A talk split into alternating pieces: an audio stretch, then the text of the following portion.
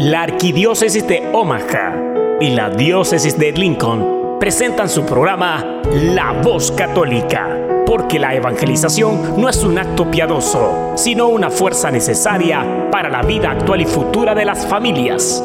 Te invitamos desde ya a escuchar tu programa La Voz Católica.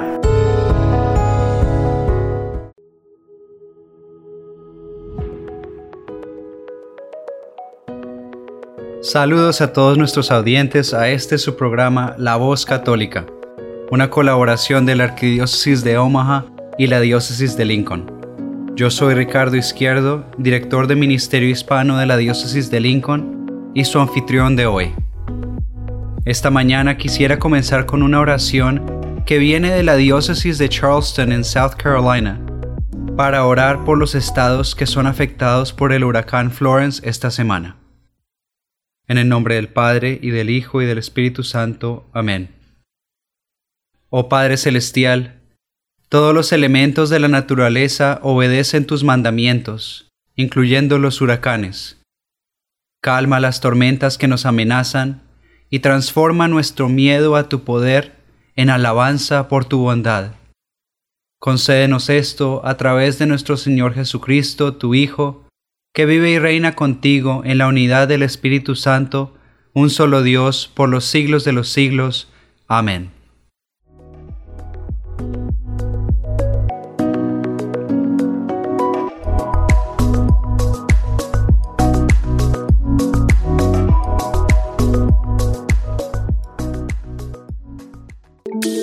Todo lo que necesitas escuchar sobre el acontecer en nuestra iglesia, lo escuchas aquí, en La Voz Católica. A continuación.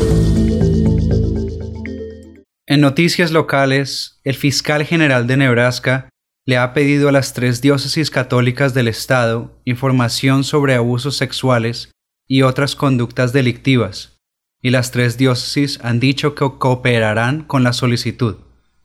El fiscal general de Nebraska, Doug Peterson, está buscando documentos de los últimos 40 años para cualquier información sobre reclamos de explotación sexual, incluyendo incidentes de pornografía infantil o comunicación sexual con otra persona, por cualquiera que tenga autoridad en la Iglesia. El arzobispo George Lucas de Omaha dijo, Damos la bienvenida a la rendición de cuentas en nuestra comunidad. La verdad es buena para todos. Veo esto como un verdadero momento de gracia. También dijo, hemos trabajado en colaboración con nuestros funcionarios encargados de hacer cumplir la ley. También damos la bienvenida a cualquier mejora sugerida que sería útil para hacer que nuestro programa de ambiente seguro sea más eficaz. Los otros obispos también hablaron.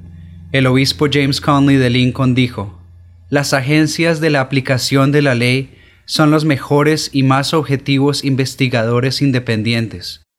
La diócesis de Lincoln aprecia el trabajo que hacen y promete su apoyo a todos los esfuerzos para detener el comportamiento delictivo de los depredadores. Por último, el obispo Joseph Hannafeld de Grand Island dijo que su diócesis tiene la intención de proporcionar una cooperación completa y el pleno cumplimiento de esta investigación.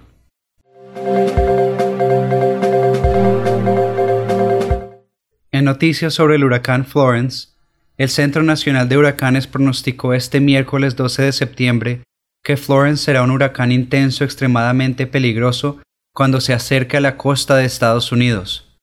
Con vientos de hasta 225 km por hora, se estima que pueda convertirse en un huracán de categoría 5 dentro de las próximas 24 o 36 horas. Ante la amenaza se ha declarado en emergencia a los estados de Carolina del Norte, Carolina del Sur, Virginia, Georgia y Maryland, y se ha ordenado la evacuación de más de un millón de personas. La diócesis de Charleston, a través de su periódico The Catholic Miscellany, compartió una serie de recomendaciones de seguridad para los fieles y difundió la oración que leímos al principio de este programa. En Twitter, Diversos usuarios también han elevado sus oraciones por todos aquellos que están en la zona de paso del huracán Florence. A través de su página de Facebook, la diócesis de Richmond en el estado de Virginia pidió orar por todos los que serán afectados por esta tormenta y por los que están trabajando para mantener a nuestra comunidad a salvo. En Noticias de América Latina, del 26 de septiembre al 4 de noviembre, los fieles en Perú acogerán la iniciativa 40 días por la vida. La coordinadora de la campaña en Perú, Susan Vargas, dijo a Ciprensa que esta es la primera vez que se realiza en el país. A través de la página de Facebook 40 días por la vida Perú, los organizadores han invitado a unirse en oración durante los 40 días desde las 5 de la tarde hasta las 11 en la parroquia María Madre de la Iglesia. Está previsto que el 26 de septiembre el vicario episcopal de la Comisión de Familia y Vida, el padre Luis Gaspar, celebre una misa por el inicio de la campaña. Esta campaña internacional comenzó en Estados Unidos en 2004 y consiste en ofrecer 40 días de oración y ayuno por el fin del aborto.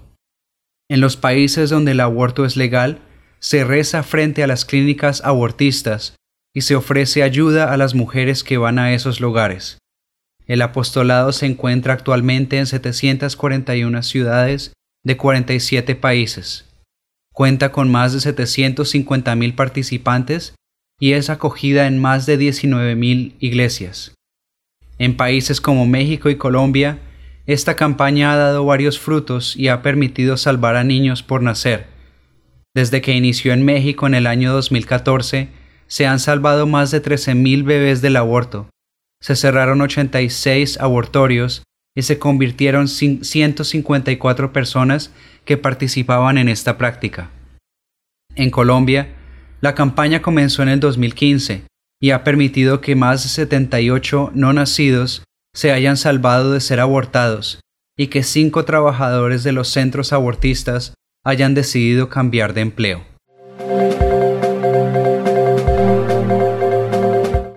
La Conferencia del Episcopado Mexicano, SEM, hizo público este 11 de septiembre el Plan de la Iglesia Católica para la Construcción de Paz, en un esfuerzo por redoblar esfuerzos y actuar unidos contra la corrupción y violencia que golpean el país. El objetivo de este plan, explican los obispos, es dar a conocer y ayudar en la coordinación de todos los esfuerzos de construcción de paz, realizados tanto por organizaciones católicas como los de la sociedad civil. En su documento, los obispos determinaron que la construcción de paz en México será un eje transversal del trabajo de la pastoral social. Así se promoverá la continuidad del trabajo de atención a víctimas, se reactivarán los talleres de perdón y reconciliación y se desarrollarán estrategias para atender en todo el país a las víctimas de la trata de personas. Se acompañará y dará seguimiento también al trabajo de las casas y albergues de migrantes repartidas en todo México. El plan incluye trabajo con presos, atención de huérfanos y rescate de espacios verdes como áreas comunitarias. Está previsto además el trabajo con medios de comunicación para la difusión de mensajes que fomente la paz en el país. Los obispos mexicanos destacaron además en su plan para la paz la importancia de la colaboración con el gobierno electo en nuestra nación en este 2018.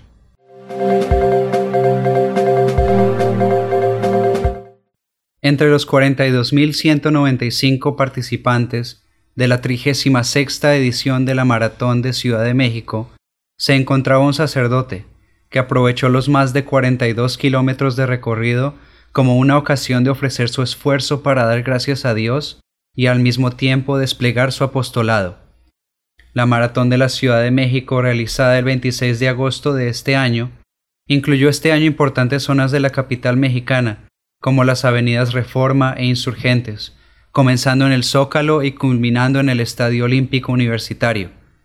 El padre Luis Fernando Valdés, doctor en teología y capellán en la Universidad Panamericana, se encontraba entre los miles de participantes por al menos tres razones importantes.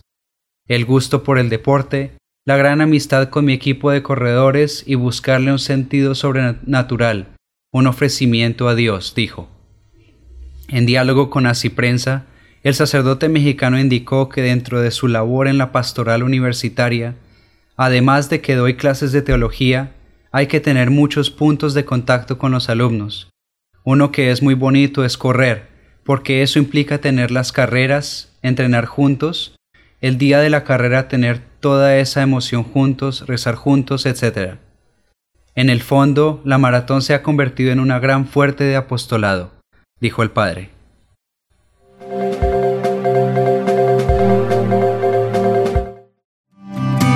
Estás escuchando La Voz Católica.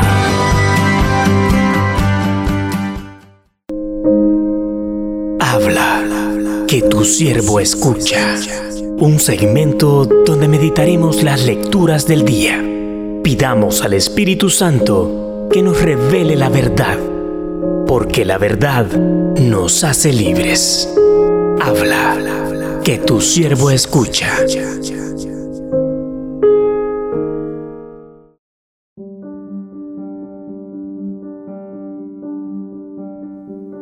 Primera lectura. Lectura del libro de Isaías. En aquel entonces, dijo Isaías, El Señor Dios me ha hecho oír sus palabras, y yo no he opuesto resistencia, ni me he echado para atrás. Ofrecí la espalda a los que me golpeaban, la mejilla a los que me tiraban de la barba. No aparté mi rostro de los insultos y salivazos. Pero el Señor me ayuda por eso no quedaré confundido, por eso endurecí mi rostro como roca, y sé que no quedaré avergonzado. Cercano está de mí el que me hace justicia. ¿Quién luchará contra mí? ¿Quién es mi adversario?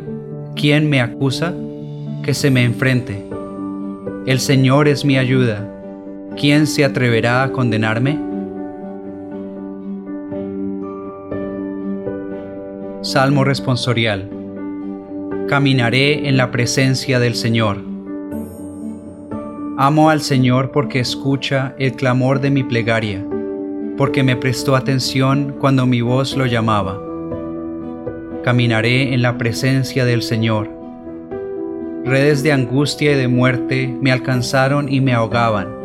Entonces rogué al Señor que la vida me salvara. Caminaré en la presencia del Señor el Señor es benigno y justo, nuestro Dios es compasivo. A mí, débil, me salvó y protege a los sencillos. Caminaré en la presencia del Señor. Mi alma libró de la muerte, del llanto los ojos míos, y ha evitado que mis pies tropiecen por el camino. Caminaré ante el Señor por la tierra de los vivos. Caminaré en la presencia del Señor. Segunda lectura. Lectura de la carta del apóstol Santiago. Hermanos míos, ¿de qué le sirve a uno decir que tiene fe si no lo demuestra con obras?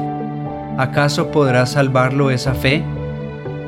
Supongamos que algún hermano o hermana carece de ropa y del alimento necesario para el día, y que uno de ustedes le dice, que te vaya bien, abrígate y come pero no le da lo necesario para el cuerpo.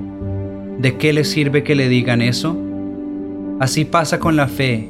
Si no se traduce en obras, está completamente muerta.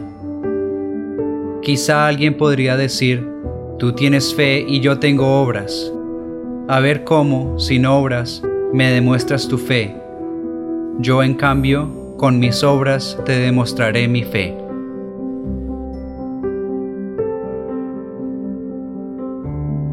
Lectura del Santo Evangelio según San Marcos. En aquel tiempo, Jesús y sus discípulos se dirigieron a los poblados de Cesarea de Filipo. Por el camino les hizo esta pregunta. ¿Quién dice la gente que soy yo? Ellos le contestaron. Algunos dicen que eres Juan el Bautista, otros que Elías, y otros que alguno de los profetas. Entonces él les preguntó, ¿Y ustedes quién dicen que soy yo? Pedro le respondió, Tú eres el Mesías. Y él les ordenó que no se lo dijeran a nadie. Luego se puso a explicarles que era necesario que el Hijo del Hombre padeciera mucho, que fuera rechazado por los ancianos, los sumos sacerdotes y los escribas, que fuera entregado a la muerte y resucitara al tercer día. Todo esto lo dijo con entera claridad. Entonces Pedro se lo llevó aparte y trataba de disuadirlo. Jesús se volvió y mirando a sus discípulos, reprendió a Pedro con estas palabras. Apártate de mí, Satanás, porque tú no juzgas según Dios, sino según los hombres. Después llamó a la multitud y a sus discípulos y les dijo, El que quiera venir conmigo, que renuncie a sí mismo, que cargue con su cruz y que me siga, pues el que quiera salvar su vida la perderá, pero el que pierda su vida por mí y por el Evangelio, la salvará.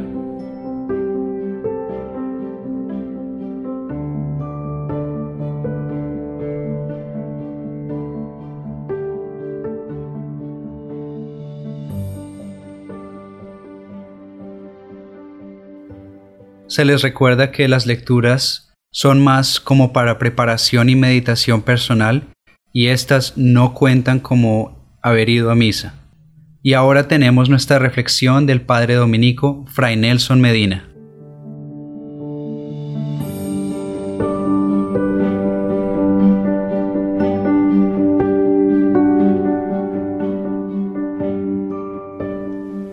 Feliz domingo para todos. El Evangelio de hoy es, felizmente, uno de los más conocidos. Nuestro Señor Jesucristo pregunta a sus apóstoles, ¿quién dice la, gente que soy yo? Y ellos pues dan las distintas opiniones que circulaban en aquel tiempo. Luego les pregunta, ¿ustedes quién dicen que soy? El apóstol Pedro, como hemos oído, dice, guiado por el Espíritu Santo, la respuesta correcta tú eres el Mesías. En esta oportunidad quiero destacar lo que sigue a la respuesta de Pedro. Según nos cuenta el evangelista Marcos, lo que sigue es que Cristo se pone a contarles que el Mesías tiene que padecer, que el Mesías tiene un camino de sufrimiento, un camino que, como bien sabemos, llega hasta la cruz, hasta la sangre, hasta la muerte. Y quisiera que relacionáramos entonces esas dos realidades. Por un lado, Jesucristo es el Mesías, el ungido de Dios, el Rey de su pueblo. Por otra parte, Jesucristo es el siervo doliente, es el varón acostumbrado a sufrimientos, es el que está marcado por la cruz. ¿Cómo relacionar la unción de Dios que es propia del rey con el sufrimiento espantoso que es propio del peor de los reos. ¿Cómo se conectan ese sufrimiento y ese liderazgo? Porque efectivamente lo que se espera o lo que se esperaba del Mesías era precisamente eso, que guiara al pueblo. ¿Quiénes eran los Mesías? La palabra Mesías quiere decir ungido, y los ungidos pues eran quienes, los reyes. Y el rey, en nombre de Dios, ha de guiar, defender, proteger al pueblo. Entonces, ¿cómo se une aquello de guiar al pueblo y sufrir? Pues ahí es donde está precisamente el corazón del mensaje de hoy y donde está el corazón del servicio que Cristo presta. De hecho, la imagen que los apóstoles tenían sobre el Mesías era muy distinta. Con toda probabilidad, ellos se imaginaban un Mesías victorioso, glorioso, tal vez con el esplendor que tuvo el reino de Salomón, tal vez con la fama perenne, milenaria que había alcanzado David. Ellos imaginaban ese tipo de Mesías, pero Jesús les presenta una realidad totalmente distinta. El Mesías del que está hablando nuestro Señor, el Mesías que es Él mismo, es el que pasa por el dolor, es el que pasa por el sufrimiento. ¿Por qué entra el sufrimiento? ¿Dónde entra el sufrimiento? ¿Y de qué manera el sufrimiento puede ser guía? ¿Por qué puede ser guía para nosotros el sufrimiento? Si nos damos cuenta, el sufrimiento no es cualquier sufrimiento. No es simplemente que estaba metiendo una puntilla en mi habitación y me golpeé el dedo y estoy sufriendo. No es cualquier tipo de sufrimiento. Es el sufrimiento que corresponde a la lucha contra el mal. Es el sufrimiento que corresponde a la agresividad que se padece cuando nosotros defendemos al Dios verdadero frente a las pretensiones y a las falsas ventajas de los ídolos de este mundo. Es decir, la gran batalla de este Mesías, la gran batalla de este rey, es la batalla contra la idolatría, contra el pecado. Porque cuando se proclama la grandeza de Dios, cuando se proclama el reino de Dios, necesariamente los que obtienen ventajas del pecado, los que viven de los distintos ídolos de este mundo, como es el poder, como es el placer, como es la corrupción en sus distintas formas, pues se rebelan y atacan. Y es ahí donde tienes que tomar la gran decisión. ¿Sigo fiel? Y entonces me uno al camino de Cristo o me asusto por el dolor y entonces traiciono el mensaje del reino de Dios. Por eso, el verdadero Mesías se muestra en el sufrimiento. Por eso el que es capaz de padecer por aquello que realmente cree y vive, ese es el verdadero Mesías. Y el sello del Mesías será el sufrimiento, sufrimiento de sus llagas, sufrimiento de su corazón, sufrimiento que tiene su última raíz en el amor. Amor por nosotros que llega hasta esos extremos, hasta el extremo de dar la vida. Ese es el Mesías que necesitamos. Esos son también los cristianos que hoy más necesita el mundo.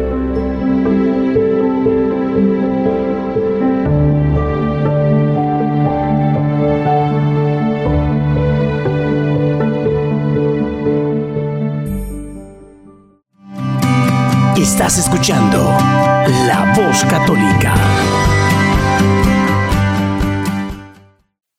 Para la música de este fin de semana, tenemos una parte de una noche de alabanza hecha por el grupo María Mediadora CMM Music de Colombia. Es una alabanza espontánea centrada en las palabras Hermoso eres tú. Este grupo también va a venir a Lincoln este 13 de octubre a las 7 pm en la escuela Pius X en Lincoln para una noche de concierto y alabanza. levanta tus manos y levanta tu oración esta noche.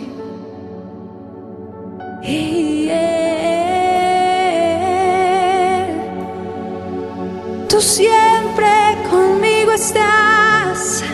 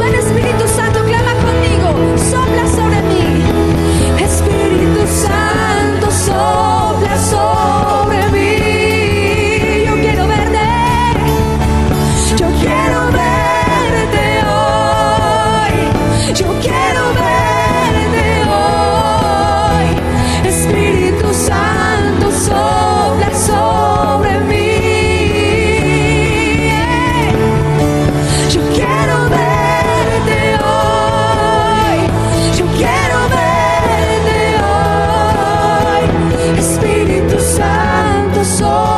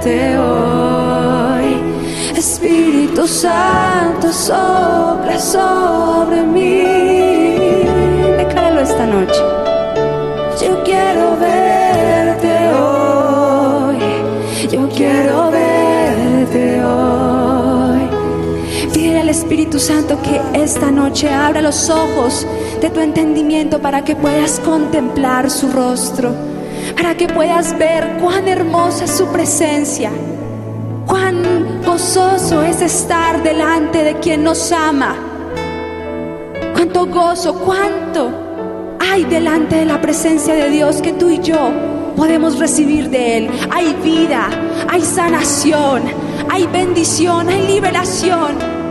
Pide al Espíritu Santo que esta noche abra tu entendimiento y que abra tus ojos espirituales para que puedas verle.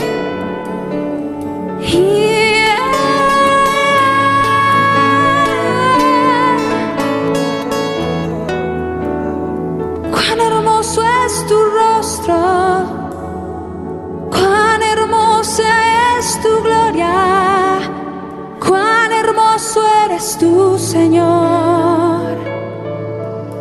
Vamos en el Espíritu a ver al Señor con nosotros. Hermoso eres tú, Señor.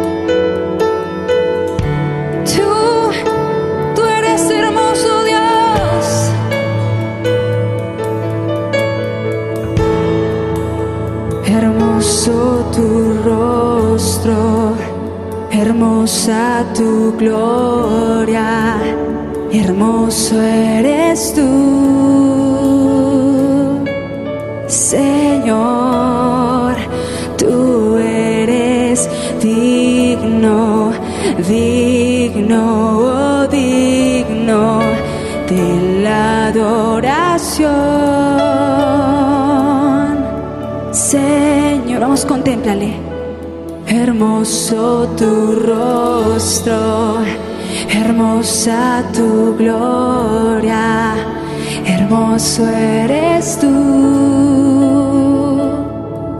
Señor, tú eres digno, digno, digno de la adoración. Vamos, contempla al Señor, dile. Hermoso tu rostro, hermosa tu gloria, hermoso eres tú. Sí, Señor, tú eres hermoso.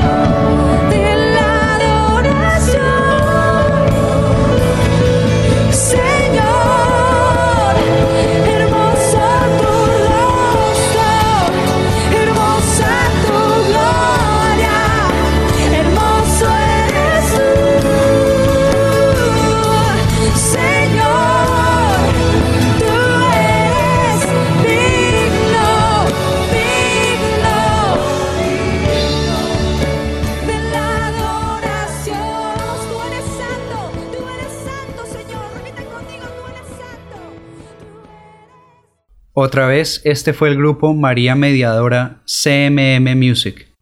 Si quieres verlos en vivo, ven a la Escuela Pius X en Lincoln el 13 de octubre a las 7 de la tarde. Para más información puedes ir a la página de Facebook de la Oficina de Ministerio Hispano de la Diócesis de Lincoln. Estás escuchando La Voz Católica. Para nuestro tema de esta semana tenemos otra vez a Alejandro Bermúdez de Así Prensa, que nos va a actualizar sobre la situación de la Iglesia en frente a los escándalos recientes, incluyendo una carta acusadora por el antiguo nuncio a los Estados Unidos, el arzobispo Carlo María Viganó.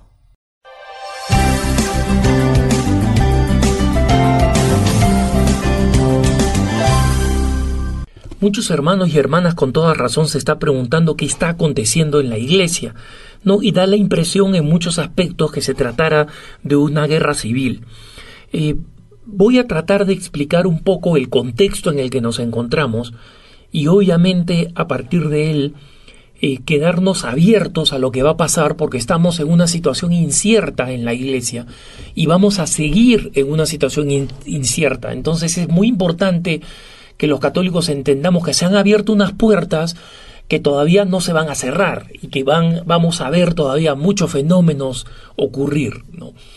Nosotros sabemos de los casos de abuso sexual en Estados Unidos, han sido muy grandes, eh, en Australia, en Bélgica, en Irlanda, eh, salieron a colación recientemente durante la visita del Papa a Irlanda, que estuvimos cubriendo con EWTN, las hemos visto en Chile, en Perú, en Honduras, es decir, existe la conciencia de que los casos de abuso sexual son unos casos que abarcan buena parte del mundo, ¿no?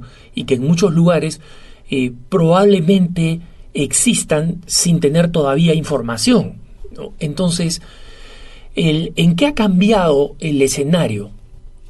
El escenario cambió el domingo pasado cuando el exnuncio apostólico de la Santa Sede ante los Estados Unidos, el arzobispo Carlo María Viganó, de 77 años, que fue el nuncio anterior al actual nuncio Christophe Pierre en Estados Unidos. Recuerden que el nuncio es el embajador del Papa en los distintos países. En este caso estamos hablando de Estados Unidos. Carlos María Viganó publicó una carta de, eh, de 11 páginas detallando todo lo que él considera que se sabía respecto de los abusos más escandalosos, especialmente, pero no solamente los que se refieren al ex cardenal Theodore McCarrick, ¿no? que es el caso más escandaloso de abuso sexual y de conducta sexual impropia, y cómo estos eh, abusos fueron conocidos, eh, se tomaron algunas medidas y luego, según él, el Papa Francisco dio marcha atrás en esas medidas rigurosas contra McCarrick y contra otros y en consecuencia permitió, junto con otros personajes de la jerarquía norteamericana que él nombra a cada uno, y personajes de la más alta curia vaticana que también nombra por nombre propio, que junto con el Papa Francisco habrían eh, sido condescendientes extremadamente con los casos de abuso, ¿no? Y él concluye esta larga lista de acontecimientos, de eventos, de intercambios de carta, etcétera, con un pedido de renuncia masiva, incluyendo y principalmente pidiendo la renuncia del Papa Francisco. Eso ha detonado una bomba en la Iglesia, especialmente en Europa y en Estados Unidos. En América Latina no hay tanto porque los latinoamericanos tenemos una, eh, un espíritu de, de respeto al pontificado y de aprecio al pontificado que es más elevado, pero de todas maneras a través de la prensa vemos este ir y venir de este conflicto que algunos han llamado en Estados Unidos una guerra civil en la Iglesia. ¿Por qué una guerra civil? Porque han salido autoridades eclesiásticas y comentaristas católicos a uno y otro bando a simplemente denigrar a Viganó, al, a, este eh, exnuncio, y diciendo que sus motivaciones son oscuras o que él mismo eh, elogió a McCarrick en su tiempo y otros que dicen es absolutamente irrelevante cuáles son las motivaciones personales de Viganó, lo importante es si es que su información es una información correcta. Entonces, han habido algunos que han salido a negar parcialmente la información, otros que han salido a afirmar parcialmente la información. Y como sabemos, el Papa Francisco en el viaje de regreso de Irlanda a Roma el domingo pasado, dijo que él no iba a decir absolutamente nada sobre esta, esta, esta carta eh, esta carta bomba de, el arzobispo Vigano y que iba a dejar a que los periodistas hicieran su propio trabajo. Y bueno, eso es lo que están haciendo, por lo menos la prensa católica eh, se ha eh, dividido en bandos en buena medida. Nosotros en Así Prensa estamos manteniendo una postura de objetividad señalando la importancia de esta carta y lo que dicen uno y otros sectores. Entonces, obviamente en medio de esta situación, estamos todos movidos, todos movidos por un conjunto de interrogantes, ¿no? Una persona que ha tenido acceso a los archivos y que ha tenido acceso a las cartas y que ha estado presente en determinados escenarios, eh, tiene razón o no tiene razón, dice la verdad o no dice la verdad. Las eh, acusaciones que hacen montan eh, un suficiente argumento como para pedir la renuncia del Papa. Sobre este aspecto específico, sobre el tema de la renuncia del Papa, yo tengo especiales dudas. Creo que hay muchas interrogantes que esto plantea, interrogantes que no vamos a poder responder en el corto plazo, pero me parece que pedir la renuncia del Papa es exagerado porque simplemente nos quita la cabeza de la Iglesia que debería precisamente enfrentar y resolver todos estos asuntos. ¿Cuál es el tema de fondo aquí, hermanos? Es el siguiente.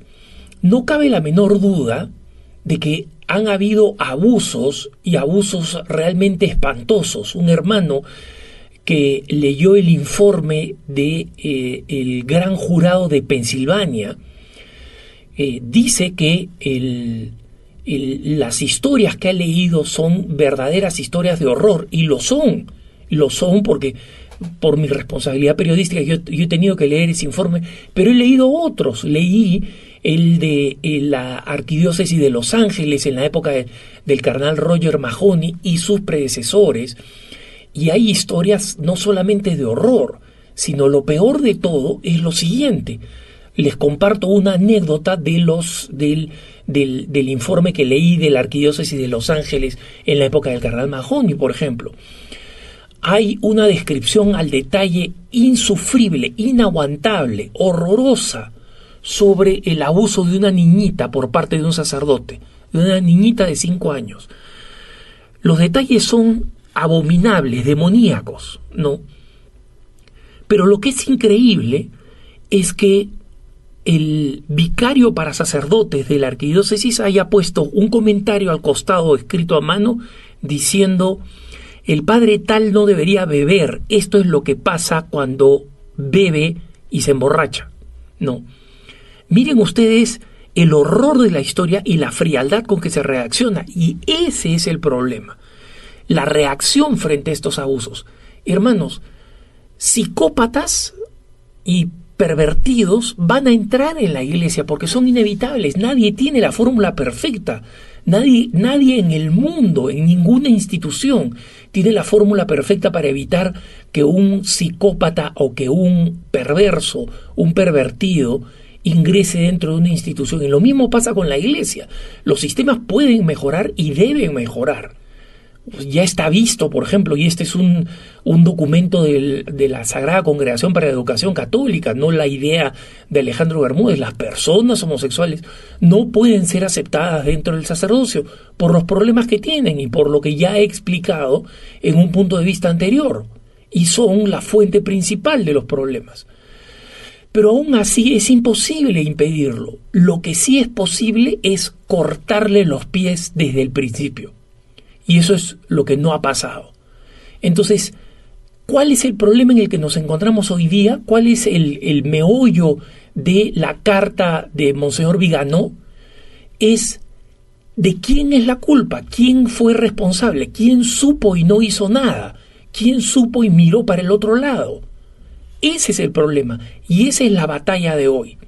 Entonces, muchos han entendido esto como una batalla ideológica, no es contra el Papa y en esto el cardenal Blaise Supich de, Chicago eh, realmente hizo declaraciones totalmente lamentables y como lo he hecho en otras ocasiones, hoy en día estamos en una situación tal en la iglesia en que los laicos no debemos tener ningún temor en decir qué es lo que está mal y quién está mal. Y el cardenal Supich dice, no, esto no importa, no hay que meternos en ese problema. Estas críticas son en realidad porque el Papa es latino, o sea, son unas críticas racistas. Descartar la inquietud de miles de fieles, eh, de, miles de miles de fieles en Estados Unidos y en otros lados, que, están preocupados por esto diciendo que la, crítica al Papa es porque el Papa es latinoamericano es absolutamente ridículo. Me cuesta pensar que él mismo lo crea. Prefiero pensar que es un cínico a que realmente es tan ignorante que piensa que efectivamente ese es el problema.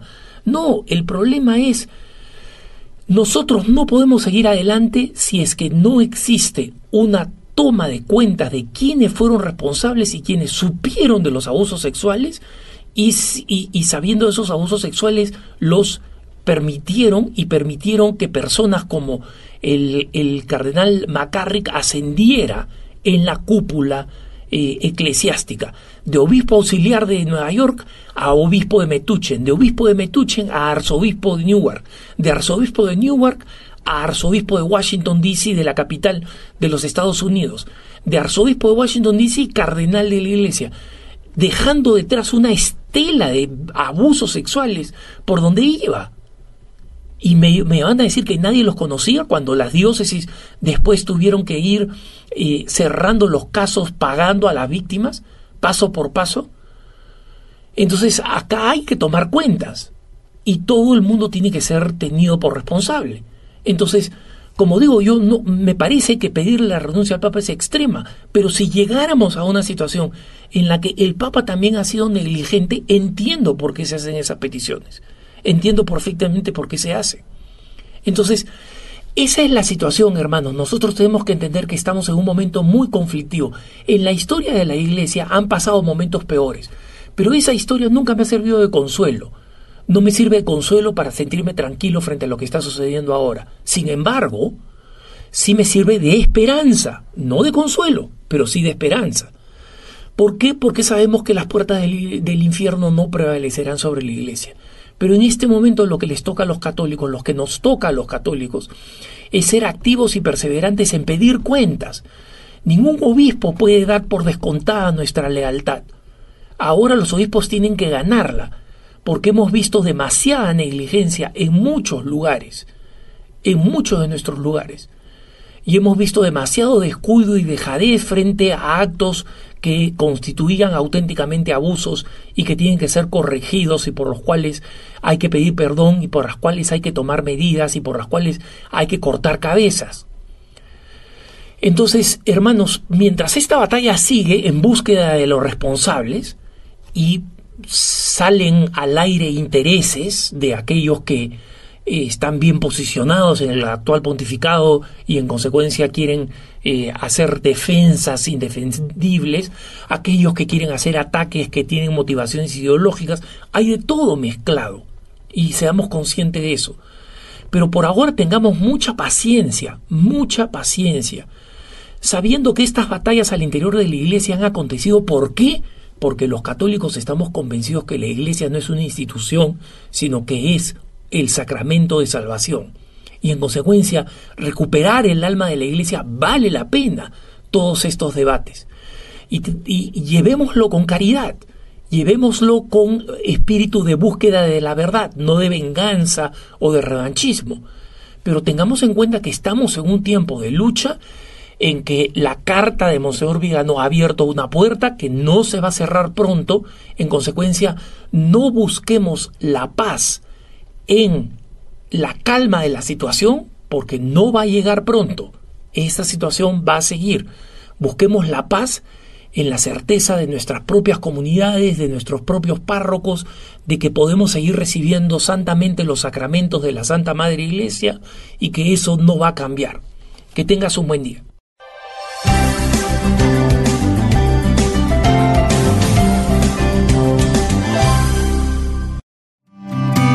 Estás escuchando La Voz Católica.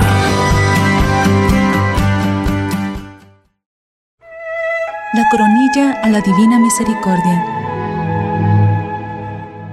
En el nombre del Padre, del Hijo y del Espíritu Santo. Amén. Amén.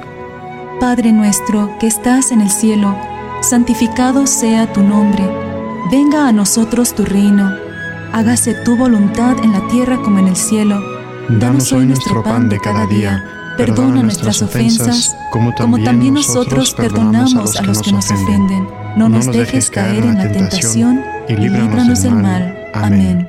Dios te salve María, llena eres de gracia, el Señor es contigo. Bendita eres entre todas las mujeres, y bendito es el fruto de tu vientre, Jesús. Santa María, Madre de Dios, ruega por nosotros pecadores, ahora y en la hora de nuestra muerte. Amén.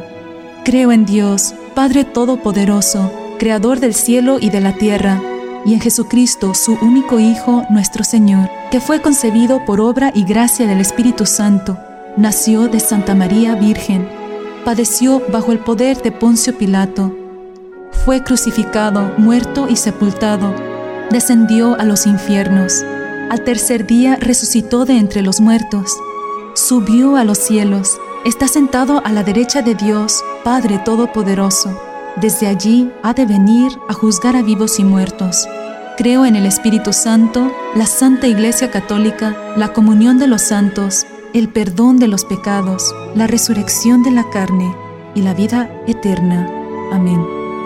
Padre eterno, te ofrezco el cuerpo y la sangre, el alma y la divinidad de tu amadísimo Hijo, nuestro Señor Jesucristo, como propiciación de nuestros pecados y los del mundo entero.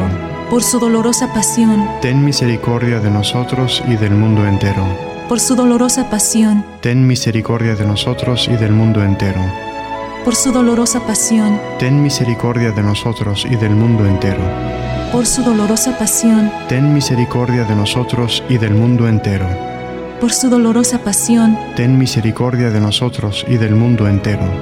por su dolorosa pasión, Ten misericordia de nosotros y del mundo entero. por su dolorosa pasión, Ten misericordia de nosotros y del mundo entero. por su dolorosa pasión, Ten misericordia de nosotros y del mundo entero. por su dolorosa pasión, Ten misericordia de nosotros y del mundo entero. Por su dolorosa pasión, Ten misericordia de nosotros y del mundo entero. Padre eterno, Te ofrezco el cuerpo y la sangre, el alma y la divinidad de tu amadísimo Hijo, nuestro Señor Jesucristo, como propiciación de nuestros pecados y los del mundo entero. Por su dolorosa pasión, Ten misericordia de nosotros y del mundo entero. por su dolorosa pasión, Ten misericordia de nosotros y del mundo entero. Por su dolorosa pasión, Ten misericordia de nosotros y del mundo entero. por su dolorosa pasión, Ten misericordia de nosotros y del mundo entero.